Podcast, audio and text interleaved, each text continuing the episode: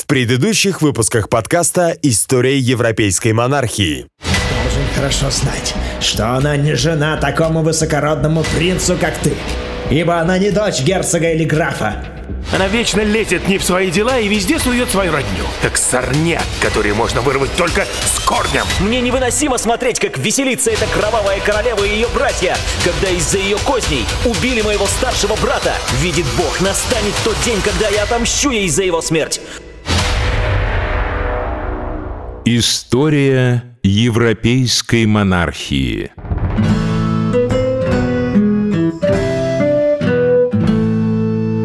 На северной границе ситуация становилась все тревожнее. Участились случаи набегов шотландских банд на приграничные английские территории. Англичане обвиняли шотландцев в нарушении условий перемирия, в набегах и грабежах.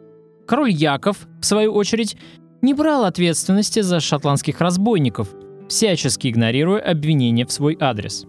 На первый взгляд, поведение Якова выглядело беспечным, особенно учитывая внутренние противоречия в среде шотландской знати. Скорее всего, именно по этой причине Эдуард начал подозревать о роли Людовика в осмелевшем поведении своего северного соседа. Маловероятно, что слабый шотландский король мог чувствовать себя так уверенно, без какой-либо иностранной поддержки. Людовику, безусловно, неспокойная Шотландия была на руку. Пытаясь окончательно отвлечь Англию от любых потенциальных попыток вмешаться в континентальную политику, французский король использовал этот давний дипломатический козырь. Именно сейчас, когда его извечный враг, Бургундия, наконец-то ослаб, Людовик хотел гарантировать себе устранение любого английского влияния как на брачном уровне, так и на военном. Именно поэтому ему так и нужна была беспокойная Шотландия у северных границ Англии. Когда шотландский король понял, что зашел слишком далеко и что англичане всерьез настроились на войну, он решил замириться. Яков отправил в Лондон своего дипломата и предложил обсудить накопившиеся обиды. На заседании Королевского совета, последовавшего за этим в ноябре 1480 года, Эдуард объявил, что лично пойдет на север в следующем году и преподаст шотландцам суровый урок. Однако, к этому моменту наш герой уже превратился из воина и полководца в изнеженного придворной жизнью короля Сибарита.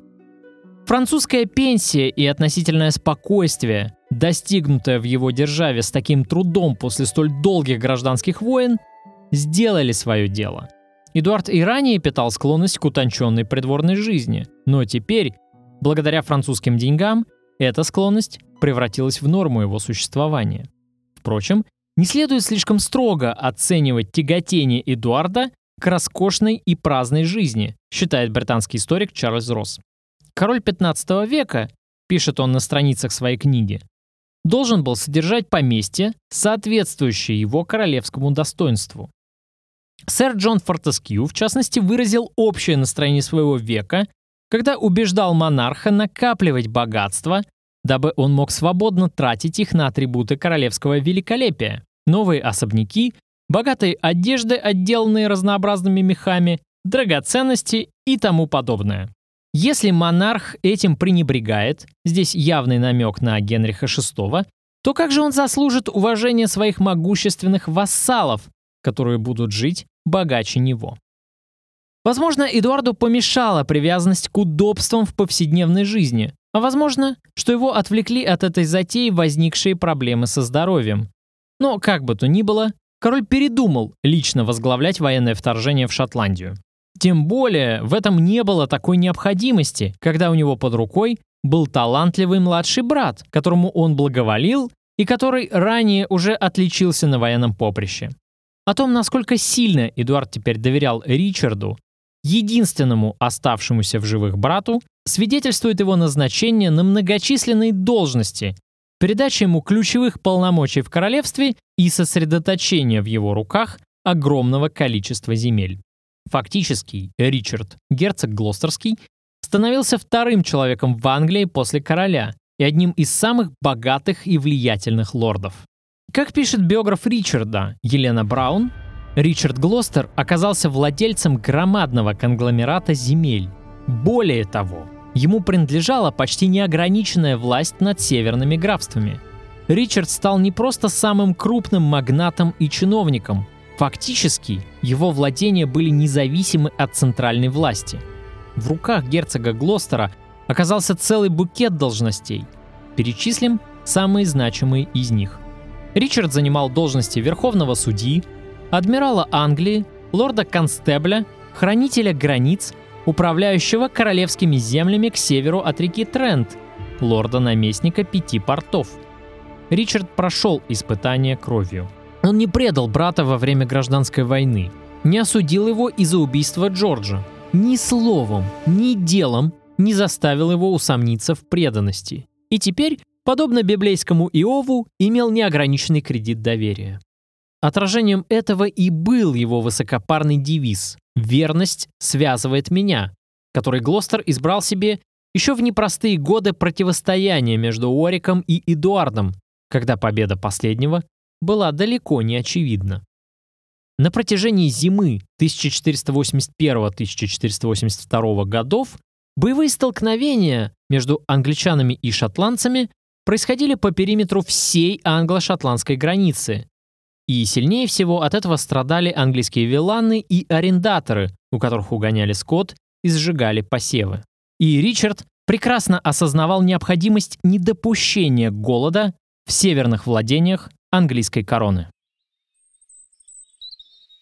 Прошу вас, умоляю, что же мне делать? Проклятые супостаты сожгли все наши посевы, угнали весь скот. Я все понимаю, но что вы хотите от меня? Мы не переживем зиму. Прошу вас, дозвольте встречу с его светлостью. Нет, его милость заняты. Если я буду допускать каждого к нему, он только и будет заниматься что угнанными свиньями да коровами. Идите, идите. Пожалуйста, умоляю вас. Мне и моим детишкам нечего есть. Что случилось, Уильям? Милорд, тут очередные просители. Не хотел отвлекать вас. Ваша милость, какое счастье! Прошу вас, помогите нам! Проклятые северные дьяволы угнали весь наш скот и сожгли посевы. Почему вы не изложили ваше прошение констеблю? Да-да, милорд, я так и сделала, но меня выгнали палками и сказали, чтобы я убиралась прочь, что и без меня проблем хватает. Тогда я пришла сюда, надеясь подать жалобу вашей милости, но этот человек не принимает ее у меня. Уильям, распорядитесь выдать пострадавшей один пуд семян и 15 шиллингов компенсации от имени английской короны. Запишите расходы на мое имя. Спасибо, ваша светлость, вы так добры. Да благословит наш Спаситель вас и защитит от всех врагов. Вообще Ричард настолько полюбился местным жителям, что они надолго сохранят о нем память и более того будут с теплотой вспоминать хранителя границ Ричарда Глостера уже во времена Генриха VIII, когда любое доброе упоминание о Йорках могло рассматриваться как проявление сепаратизма. Жаль, что, называя Ричарда исчадием ада, Шекспир упустил эти факты из виду. Тем временем динамика вялотекущих стычек на границе изменилась лишь в следующем, 1482 году, когда к английскому двору прибыл Александр Стюарт, младший сын короля Якова II. Этот человек рассчитывал занять шотландский трон и для этого хотел заручиться поддержкой Англии. Эдуард увидел прекрасную перспективу быстро закончить изнурительную для Англии войну на границах. Условием английской помощи было возвращение Англии ряда пограничных крепостей, в свое время отошедших к северному соседу с легкой руки Маргариты Анжуйской в качестве платы за поддержку. 3 июня 1482 года был подписан договор, на основании которого англичане обещали поддержать притязание герцога Олбани на трон в обмен на ряд территориальных и дипломатических уступок. Эдуард подтвердил полномочия Глостера в качестве военачальника английской армии, что фактически означало передачу под его единоличное командование всей шотландской кампании. Ричард со свойственной ему аккуратностью и исполнительностью активно принялся за дело. Всего за месяц им было набрано внушительное войско, насчитывавшее порядка 20 тысяч человек. Под его командованием оказались даже отряды Энтони Вудвилла, хотя по большей части это было войско лордов Севера, в котором было большое количество баннеретов и рыцарей из Йоркшира и Нортумберленда. Надо сказать, что обстоятельства складывались для Ричарда благоприятно, и потому не совсем правильно будет говорить о каких-то исключительных полководческих заслугах Глостера в этой военной кампании. К этому моменту в среде шотландской знати назрело недовольство политикой короля, и лорды охотно поддержали интервенцию. 22 июля 1482 года несчастный шотландский король был схвачен оппозицией, а многие из его придворных были повешены. Сам же Яков был заточен в качестве пленника в Эдинбургском замке. Поэтому организованного сопротивления английскому наступлению в самой Шотландии по сути не было. Глостер без труда оказался в столице Шотландии и занял Эдинбург без какого-либо серьезного сопротивления. Как отмечает Чарльз Росс, в этой военной кампании не было никакой перспективы обрести военную славу, поскольку шотландцы уже победили сами себя. Однако, после занятия англичанами Эдинбурга, Александр Стюарт получил предложение от придворной шотландской партии.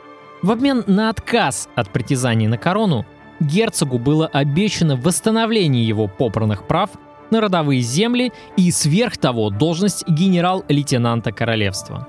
И герцог Колбани охотно согласился на это предложение.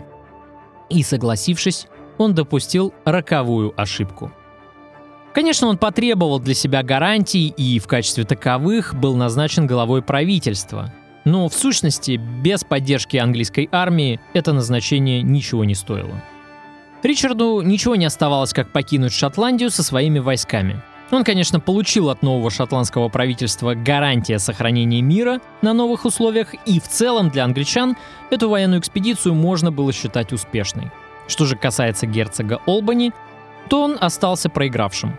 Получив свободу и отделавшись ничего не стоящими обещаниями, Яков быстро восстановил свою королевскую власть, после чего снова начал притеснять легковерного брата, которому не доверял. Закончилось все достаточно предсказуемо. Олбани был обвинен в сговоре с англичанами в ущерб шотландским интересам. Но герцог успел сбежать из страны до того, как с ним бы неминуемо расправились. Второго шанса судьба ему уже не предоставит, и родной брат короля так и скончается на чужбине во Франции.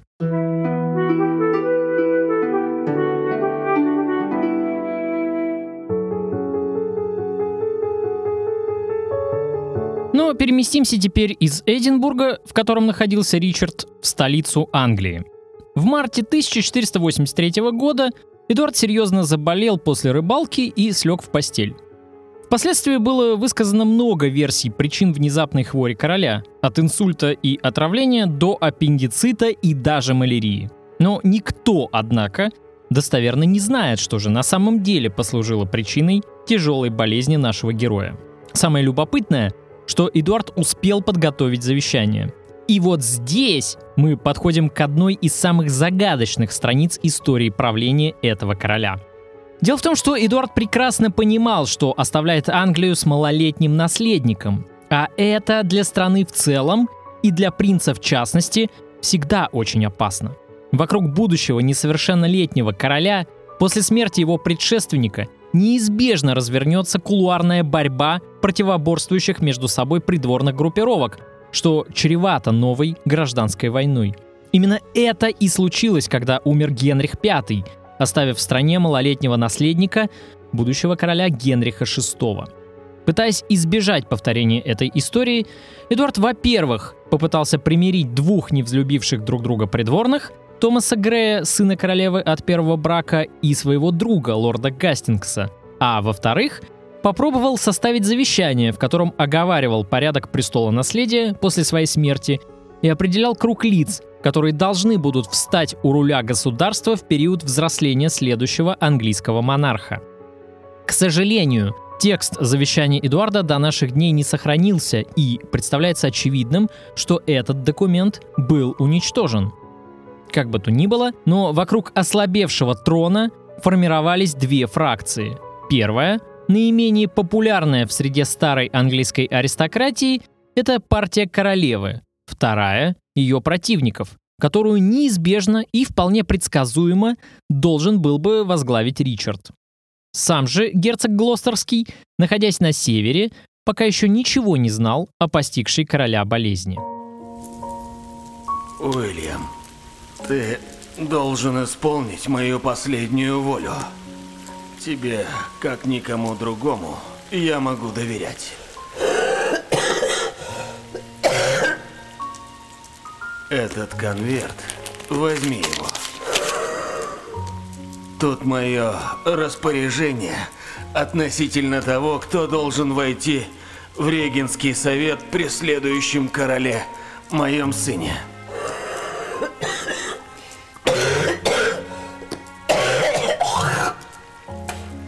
Доставь это письмо Ричарду с верным тебе человеком. Ты... ты все понял? Я все сделаю, государь, но пусть я буду тысячу раз проклят святыми праотцами, если ты, мой старый друг, не поправишься. Мы еще с тобой погуляем. Нет. Нет. Час расплаты пришел. Я слишком многих людей в своей жизни обидел и слишком много натворил зла. Теперь оставь меня. И сделай, что я просил. Это важно. В свои последние дни Эдуард, по всей видимости, сильно разочаровался в собственном браке. Во всяком случае, имеются многочисленные свидетельства его распутной жизни. В этой связи показательно и пропавшее завещание, и последняя воля короля, в соответствии с которой его младшему брату должен был бы перейти протекторат. Когда силы Эдуарда были почти на исходе, он призвал в свою опочивальню лидеров двух соперничавших при дворе фракций и приказал им примириться. Примечательно, что свою супругу Эдуард в этот момент даже не подумал к себе пригласить. Похоже, что Елизавета теперь мало что значила для умирающего рыцаря, последнего средневекового английского короля. Как только Эдуард закрыл глаза и спустив последний вздох, Елизавета начала действовать. Семья королевы прекрасно осознавала всю шаткость своего положения после смерти Эдуарда. Ненависть Ричарда, который подозревал в смерти своего брата Джорджа именно Елизавету, была последней, конечно, хорошо известна. В этой связи Елизавета могла предпринять только одно, единственно верное решение – как можно скорее обеспечить контроль над малолетним королем. У меня не получилось остаться с королем наедине. Вокруг него все время были люди. Этот Гастингс глаз с меня не сводил. Мы должны известить Ричарда, как того пожелал король. Нет, мы не станем этого делать. Слышишь меня? Ни в коем случае. Мой муж скончался, это значит, что нас никто больше не защитит. Теперь нужно действовать как никогда осмотрительно. Если бы мне только удалось переговорить с ним наедине, я бы убедила его в том, что он совершает ошибку. Чудовищную ошибку. Он верил в руки своего брата огромные войска на севере, сделав его фактически правителем половины Англии.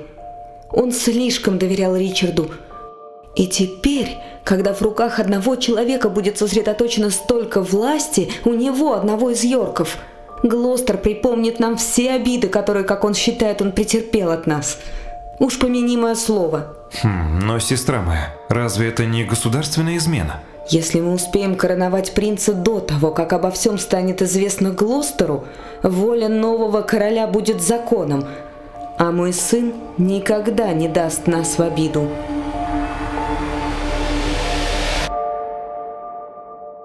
Здесь у нее был некоторый козырь.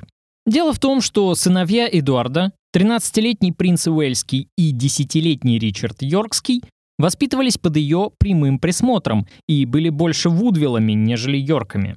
Их родной дядя, Ричард Глостерский, был для них человек чужой, в сущности посторонний. Именно поэтому Елизавета и рассчитывала как можно дольше скрывать смерть своего супруга, чтобы тем самым выиграть время, так необходимое ей для того, чтобы взять малолетнего короля под свою непосредственную опеку. Маленький Эдуард в это время находился в Уэльсе, полностью оправдывая присвоенный ему титул. Историк Елена Браун подчеркивает, что окружение принца состояло почти исключительно из родственников его матери. Именно в них он привык видеть своих опекунов, друзей и самых верных сторонников. Мы должны короновать принца как можно скорее, ради безопасности нашего государства. Враг не дремлет, и именно сейчас он попытается воспользоваться слабостью трона. Господа, в это сложное переходное время мне необходимы чрезвычайные полномочия, чтобы укрепить наше королевство. И я рассчитываю на вашу помощь и поддержку. Сие справедливо. Что вы предлагаете, милорд? Необходимо привести к военной присяге всех капитанов Королевского флота. Мы должны начать патрулирование английских берегов на случай, если кто-то из наших врагов решит воспользоваться временным отсутствием короля. Также мне необходимы чрезвычайные полномочия по распоряжению королевскими финансами. Я готов сегодня же подготовить все бумаги, милорд. Все будет исполнено. Подготовьте, пожалуйста, все необходимое для коронации Эдуарда. Она должна пройти в начале мая как можно скорее. И отправьте послание моему дяде, сопровождающему эскорт его величества, чтобы поторопился с прибытием в Лондон. Милорд, не зачтите за дерзость. Но, может быть, не следует так спешить.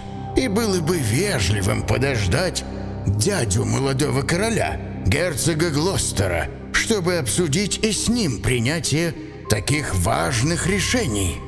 Поскольку герцог может быть недоволен, что столь серьезные решения были приняты без важных персон. Мы сами достаточно важные персоны и можем даже без дяди короля принимать такие решения.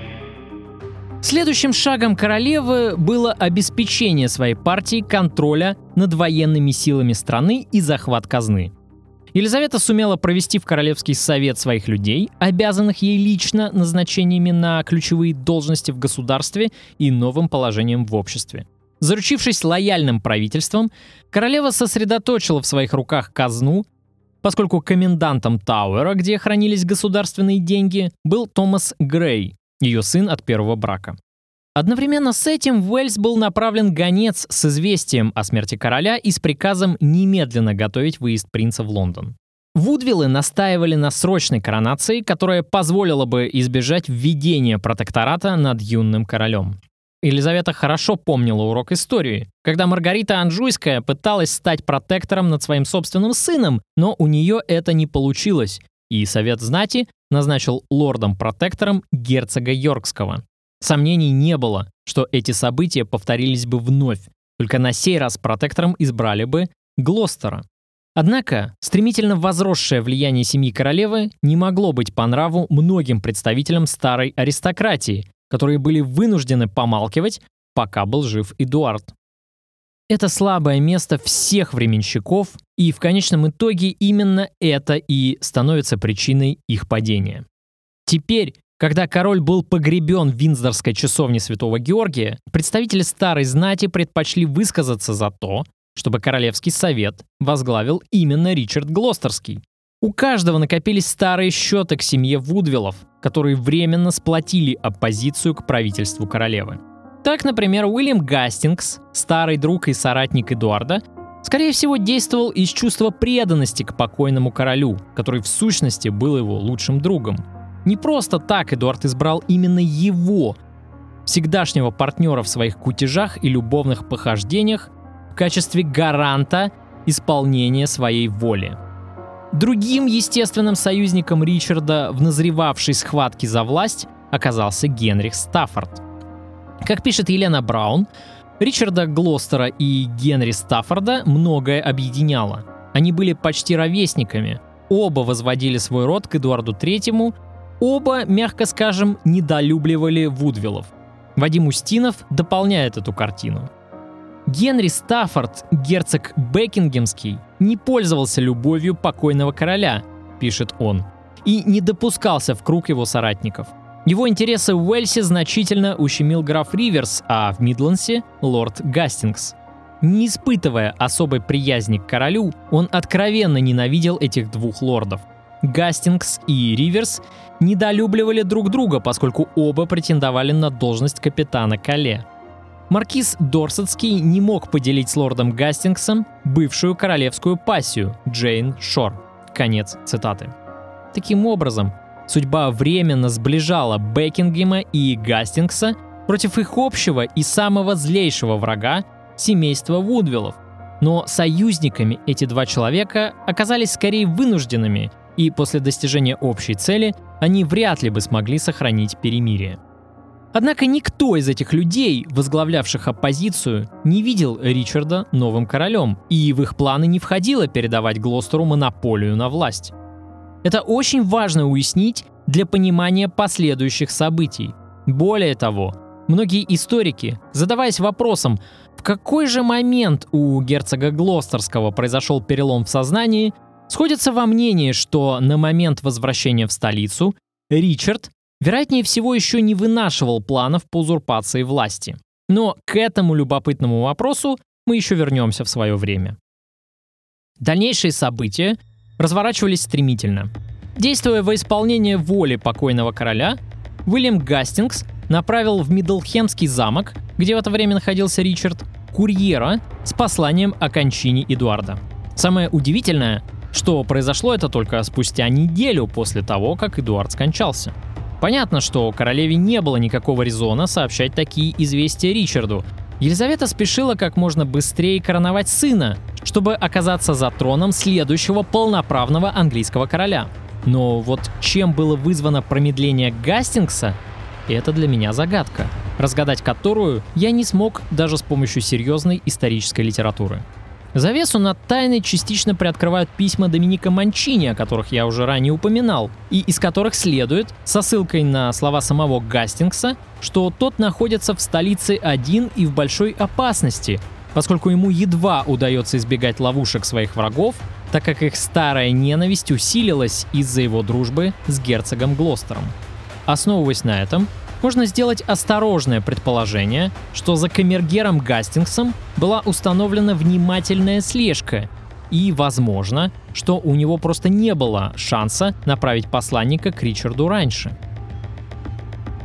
Как отмечает Чарльз Росс, до этого момента поведение Ричарда было безупречным. Несмотря на откровенную неприязнь к королеве, как только он узнает о смерти своего старшего брата, он посылает Елизавете и ее советникам несколько вежливых писем, в которых выражает свои соболезнования по случаю кончины короля. Перед своим отбытием в столицу Ричард созывает все значимое дворянство Йоркшира, чтобы принести торжественную клятву верности королю новому.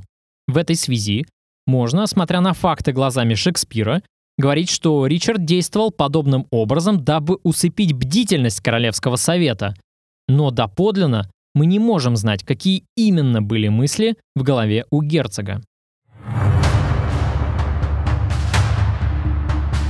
Ричард выдвинулся на юг в сторону Нортгемптона, через который проходила дорога из Уэльса, поворачивая на Лондон. Было условлено, что в столице Нортгемптоншира Ричарда встретит герцог Бекингем со своим конвоем. Далее герцоги предполагали присоединиться к королевскому экипажу, направлявшемуся в Лондон, чтобы сопровождать въезд короля в столицу, либо перехватить этот экипаж, чтобы отстранить от персоны малолетнего короля Вудвиллов что на самом деле замыслил Ричард до своей встречи с королем. Планировал ли он отстранение Вудвиллов и взятие 13-летнего мальчика под свою непосредственную опеку для установления над ним регенского совета с самого начала? Или же этот план возник в его голове позже, спонтанно, под влиянием определенных обстоятельств? Вопрос не такой простой и очевидный, как это может показаться на первый взгляд. Итак, для того, чтобы попытаться дать на него ответ, обратимся к фактам. Пока был жив Эдуард, Ричард был предан своему брату искренне, и это не вызывает никаких сомнений. Это первое. После смерти короля Ричард, кажется, оставался преданным его памяти и не помышлял о государственном перевороте. Это подтверждается его письмами к членам Совета, в которых Глостер заверяет, что будет также предан наследнику своего брата и всем его потомкам. Это второе. В этом же письме герцог пишет, что желает лишь, чтобы новое правительство королевства было создано в соответствии с законом и справедливостью, а по завещанию своего брата он был назначен лордом-протектором королевства. Следовательно, заключает Ричард, если совет будет обсуждать распределение полномочий, то он должен рассмотреть его протекторат, правом на который его наделил старший брат. В письме Глостера даже содержится скрытая угроза. Ничто, противоречащее воле покойного короля, не совершится без негативных последствий. Ну и, наконец, в-третьих, одновременно с выездом из Йоркшира герцога Глостерского из Ладлоу в сторону Лондона выдвигается королевский кортеж в сопровождении Энтони Вудвилла. В это время королева и маркиз Дорсет ожидают Эдуарда-младшего в столице, где проводились спешные приготовления к коронации. То есть, несмотря на прямую волю Эдуарда IV, семья Вудвиллов готовила проведение коронации 13-летнего мальчика без назначения Ричарда Глостерского на должность лорда-протектора. То есть, по сути говоря, партия королевы готовила бескровный государственный переворот – и, наконец, в-четвертых, в своем ответном письме герцогу Бекингему Ричард просит встретить его в Нортгемптоне с небольшим отрядом не более 300 человек. Это очень важная деталь, которая доказывает, что на тот момент Ричард не планировал захват короля и уж тем более не рассматривал узурпацию трона. В это время на заседаниях Королевского совета в Лондоне Гастингс находился в ожесточенном противостоянии с окружением королевы, отстаивая, по сути, интересы Ричарда. Дело в том, что Совет активно обсуждал вопрос численности королевского эскорта, который будет сопровождать Эдуарда V в столицу. На первый взгляд этот вопрос может показаться праздным и второстепенным, но это далеко не так. Гастингс вел свою игру, отчаянно пытаясь добиться того, чтобы этот эскорт был как можно малочисленнее – Очевидно, что он действовал на опережение, предоставляя таким образом Ричарду возможность захвата контроля над королем, отстранив от юного Эдуарда его дядю и старшего брата. Вудвиллы в Совете, напротив, настаивали на внушительном количестве сопровождающих короля отрядов, беспокоясь за его безопасность.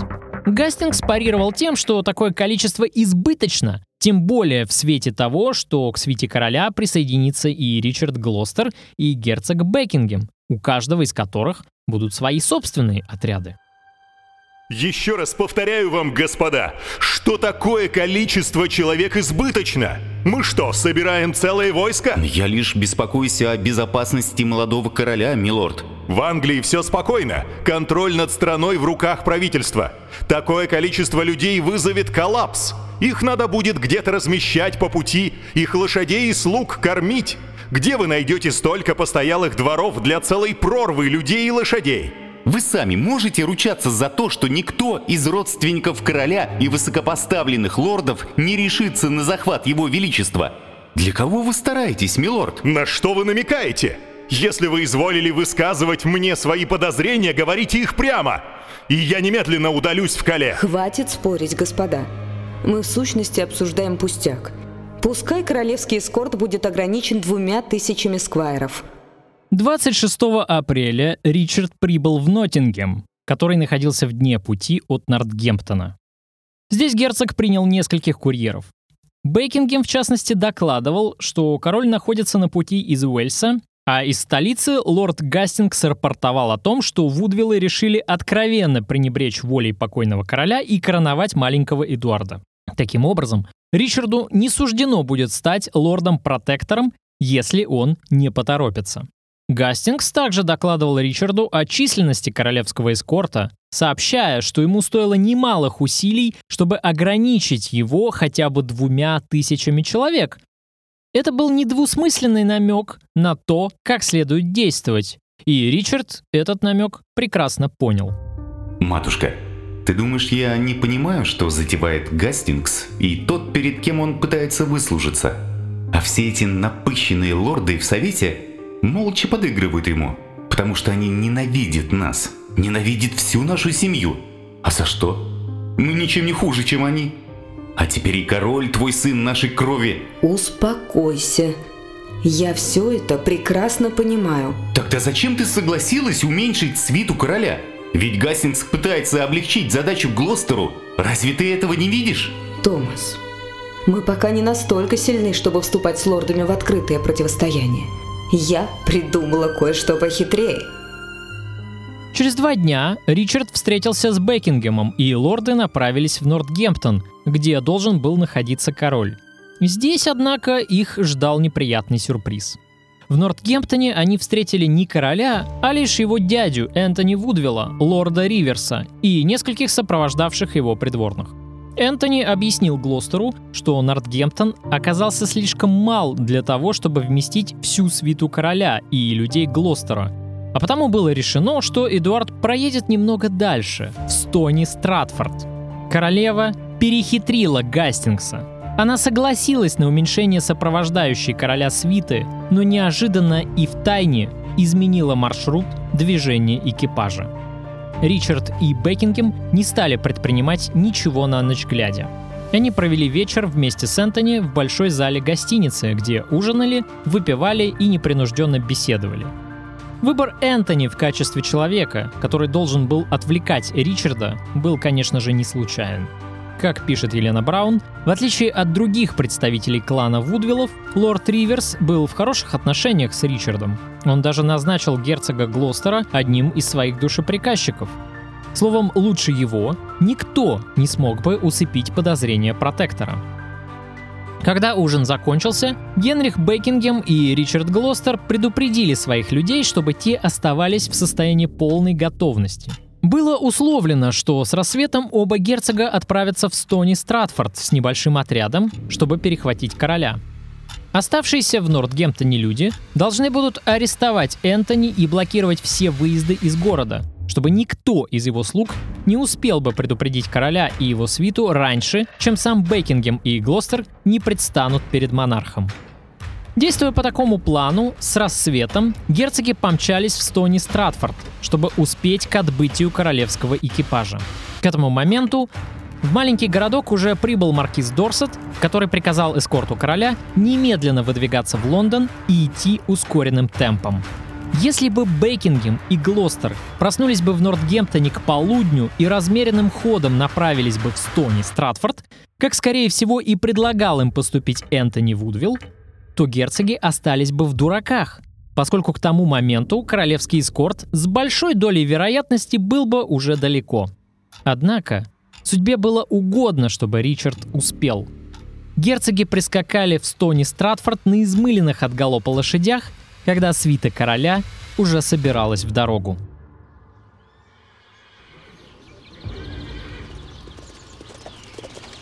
Остановитесь! Именем короля приказываю вам остановиться! Что вы себе позволяете, милорд? Это свита короля? И у меня приказ сопроводить его величество в Лондон? Остановите экипаж немедленно, или наши люди будут вынуждены применить силу. Дядюшка, что сие значит? Объяснитесь немедленно. Ваше Величество, простите за весь этот конфуз, но я вынужден арестовать этого изменника и предателя. Я ничего не понимаю. Это какая-то глупость. Томас мой друг, и я ему вполне доверяю. Он в сговоре с лордом Риверсом замышлял захватить вас в плен, чтобы от вашего имени управлять государством. Для исполнения этого коварного замысла маркиз проник в королевскую сокровищницу в Тауэре и похитил всю вашу казну. Вы не имеете права! Я не могу сказать, что сделал мой брат маркиз но готов поручиться за то, что ни мой дядя Риверс, ни мой брат, который находится здесь, ни в чем не повинны. Несомненно, мой господин, они сохраняли в тайне свой заговор, дабы ваша светлость ни о чем не догадывалась. Что касается управления королевством, я уверен, что мои дворяне и королева... Управление страной принадлежит мужчинам, а не женщинам. У королевы нет и не может быть никакой законной власти. Вас обманули, правду от вас скрывали. С этого момента в сознании Ричарда, по всей видимости, утвердилась уверенность в том, что надо продолжать действовать решительно, чтобы окончательно расправиться с влиянием семейства Вудвиллов. Но вместе с тем появилась и другая проблема. Молодой король явно выразил недовольство таким самоуверенным поведением своего дяди. В будущем это могло бы представлять угрозу для положения Глостера, и Ричард несомненно отдавал себе в этом отчет. Как в свое время другой узурпатор, Юлий Цезарь, перейдя Рубикон, нарушил тем самым незыблемый запрет Сената на ввод войск в Рим, так и Ричард, перейдя границу субординации в отношении с королем, вынужден был идти до конца, дабы просто себя обезопасить. Чтобы хоть как-то оправдать столь дерзкий арест не просто близких родственников молодого короля, но членов его семьи, к которым Эдуард был привязан, Ричард обвинил маркиза Дорсета и лорда Риверса в покушении на его собственную жизнь. Безусловно, преданные королеве, эти люди играли против Ричарда, но совершенно маловероятно, что в их планы входило убийство столь могущественного лорда. Ведь оно привело бы в первую очередь их самих к весьма опасным последствиям. Конечно, это обвинение было надуманным, и заявлено оно было с исключительной целью оправдания этого ареста хоть какими-то аргументами. Как подчеркивает Елена Браун, никаких законных оснований для взятия ближайших родственников короля под стражу не было. То, что королевский кортеж не дождался протектора, было неприятно, но на аресты сюжет определенно не тянул. Конец цитаты. Узнав о случившемся, королева предпочла действовать старым проверенным методом. Вместе с младшим сыном и дочерьми Елизавета, прихватив казну и государственную печать, перебралась в Вестминстер. В столице началась паника. Люди на улицах раздували сенсационные новости, пересказывая их друг другу. В стране еще были свежи воспоминания о временах смуты в царствовании Генриха VI, а потому многие предпочли вооружаться и готовиться к новой гражданской войне. Напряжение не спадало до 4 мая, пока в город не въехал молодой король в сопровождении Ричарда Глостера и Генри Бекингема. Вступив в Лондон, Ричард незамедлительно попытался успокоить общественность, подтвердив свои добрые намерения и, что немаловажно, обязав всех лордов, как духовных, так и светских, а также мэра и олдерменов Лондона присягнуть на верность новому королю. На последовавшем за этим заседанием Королевского совета была назначена новая дата коронации Эдуарда V. На этом же заседании Совет официально подтвердил полномочия Глостера в качестве лорда-протектора. Ричард, однако, попробовал зайти дальше и потребовать казни Энтони и Томаса Вудвиллов по выдвинутому им ранее обвинению. Очевидно, что на поддержку аристократов Ричард и рассчитывал, но внезапно он встретил непонимание. Юридически противодействие Вудвиллов Ричарду нельзя было считать предательством, поскольку Ричард не был утвержден в должности протектора лордами Королевского совета. Такова была позиция Королевского совета, которая Ричарду была недвусмысленно озвучена. Почему, с одной стороны, охотно подтверждая полномочия Ричарда в должности лорда-протектора, Совет решительно отказался поддержать его в аресте Вудвиллов Простое объяснение приводит в своей книге британский историк Чарльз Росс, который пишет, что это следует воспринимать как явные признаки того, что Совет был готов поддержать Глостера только до тех пор, пока его считали сторонником наследования Эдуардом V короны, и пока он сохранял законность в своих действиях.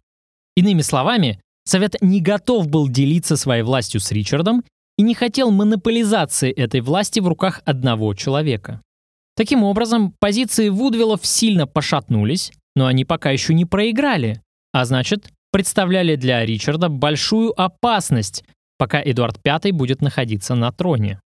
Елена Браун задается вопросом, а желал ли Ричард на тот момент получить корону сам? И биограф приходит к выводу, что вряд ли. Мальчик оказался в полной власти двух могущественных лордов – герцога Бекингема и герцога Глостера, и последний делал все, чтобы поближе познакомиться с племянником и подружиться с ним. Важно понимать, что дядя и племянник не могли сразу стать близкими людьми. В сущности, они были незнакомы, поскольку, как я уже сказал, принц с трех лет жил в Уэльсе под надзором людей королевы. Для ребенка Ричард был совершенно посторонним человеком, который, по сути, насильно разлучил его с любимой семьей. Можно только гадать, как именно складывались отношения между Ричардом и Эдуардом в первые дни, но автору этого подкаста представляется очевидным, что они складывались плохо. Вполне возможно, что Эдуард открыто выказывал Ричарду свою неприязнь и недоверие, сильно озадачивая таким враждебным поведением могущественного лорда-протектора. Ведь ребенок, который от рождения знает, что он избранный, вряд ли был бы в состоянии скрывать свои истинные чувства, а кроме страха и копившегося раздражения из-за того, что его разлучили с любимыми людьми, вряд ли Эдуард был способен испытывать к чужому в сущности человеку другие чувства. Я требую, чтобы вы немедленно отпустили моего дядю и брата из тюрьмы. Это невозможно, Ваше Величество, ведь они предатели. Они действовали против меня, как вашего защитника. Но вы говорите, что я король. Если я король, то я вправе вам приказывать, а вы должны подчиняться. По законам вашего королевства, ваше величество, до достижения совершеннолетия вы не можете принимать решения самостоятельно, без одобрения лорда-протектора. Это необходимо, поскольку вам следует еще немного подрасти и научиться управлять страной. Хорошо, но могу я тогда выбрать для себя другого протектора? Вы мне не подходите. Я много лет служил вашему отцу, как мечом, так и словом. Благодаря своему опыту, преданности, как брат вашего отца, я был назначен королем Эдуардом вашим защитником. Неужели ваше величество недоволен указом своего отца? Я доволен, конечно. Ну вот и славно. Кстати, мне доложили, что вы были очень близки с неким капелланом из Ладлоу по имени Джон. Да, да, это мой друг. Я очень скучаю по нему. А хотите, мы назначим его ректором прихода какой-нибудь из церквей Лондона, неподалеку? Тогда вы сможете часто видеться. Да, очень хочу. Я так одинок здесь. Хорошо, Ваше Величество. Я с радостью устрою это для вас. Тем не менее, внешне пока все выглядело пристойно. Ричард на публике выказывал маленькому королю все надлежащие знаки почтения. Хотя кролинский хронист едко и замечает, что, несмотря на все эти видимые жесты почтительности и клятвы верности молодому королю и установление даты коронации, самые большие сомнения вызывало содержание родственников и слуг короля в тюрьме. В первую очередь лорд-протектор отблагодарил людей, которые помогали ему. Гастингс и его клиенты поделили между собой должности, принадлежавшие ранее партии королевы.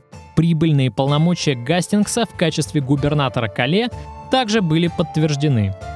Бейкингем, в свою очередь, получил долгожданную власть над Уэльсом, став фактическим вице-королем этой области. А кроме того, ему была пожалована должность констебля всех королевских замков и управление всеми королевскими поместьями. Таким образом, в Англии установился хрупкий баланс сил в форме триумвирата. В середине мая общественности начало казаться, что политический кризис миновал. Аристократы отсылали домой вооруженные отряды, а в столицу постепенно съезжались желающие присутствовать на коронации. С Елизаветой Вудвилл велись переговоры, вдовствующую королеву уговаривали выйти из убежища, поскольку она являлась королевой матерью и должна была занять подобающее ей место на коронации. К 9 июня, когда до намеченной коронации Эдуарда V оставались считанные дни, переговоры с королевой по вопросу примирения были неожиданно прерваны. Ричард упорно отказывался освобождать ее брата и сына, а Елизавета, в свою очередь, решительно не желала покидать убежище. В такой атмосфере раскола и взаимного недоверия в придворной среде провести коронацию было невозможно. Королевский совет и сам лорд-протектор оказались в тупике. Итак, ваше преосвященство, мне доложили, что вы настаивали на этой аудиенции несколько дней, и что у вас ко мне дело чрезвычайной важности. Настолько секретное, что его обсуждение потребовало удалить всех членов Королевского совета. Поскольку я не располагаю большим количеством времени, давайте перейдем сразу к сути. Я буду краток, милорд. Та информация, которую я вам поведаю, мощнее залпа тысячи пушек. Она повергнет всех ваших врагов и убережет Англию от новых рек крови. Действуя как искренний христианин, я не преследую никакой корыстной цели, однако все же хотел бы вас попросить о некотором пожертвовании моей скромной епархии, если сия информация окажется для вас полезна. Пока что я слышал от вас только долгую прелюдию. Но я обещаю вам, что если вы предоставите мне действительно ценные сведения, моя щедрость вашему приходу будет велика. Что же, открою вам тайну, о которой я вынужден был молчать долгие годы по просьбе вашего старшего брата.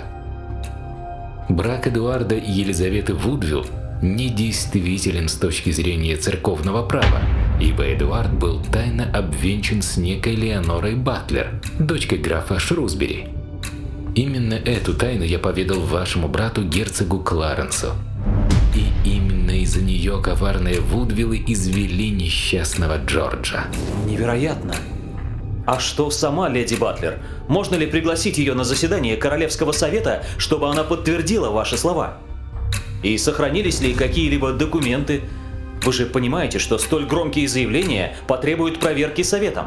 Боюсь, что леди Батлер пригласить никуда не получится. Ее заставили принять монашество, и, насколько я знаю, люди королевы позаботились о том, чтобы она никогда не заговорила. Также я не располагаю никакими документами, по понятным причинам предварительный брачный договор был уничтожен. Все, что я могу сделать, это поклясться на святом Евангелии. И пусть надо мной разверзнется земля, и сатана заберет меня в ад, если я лгу.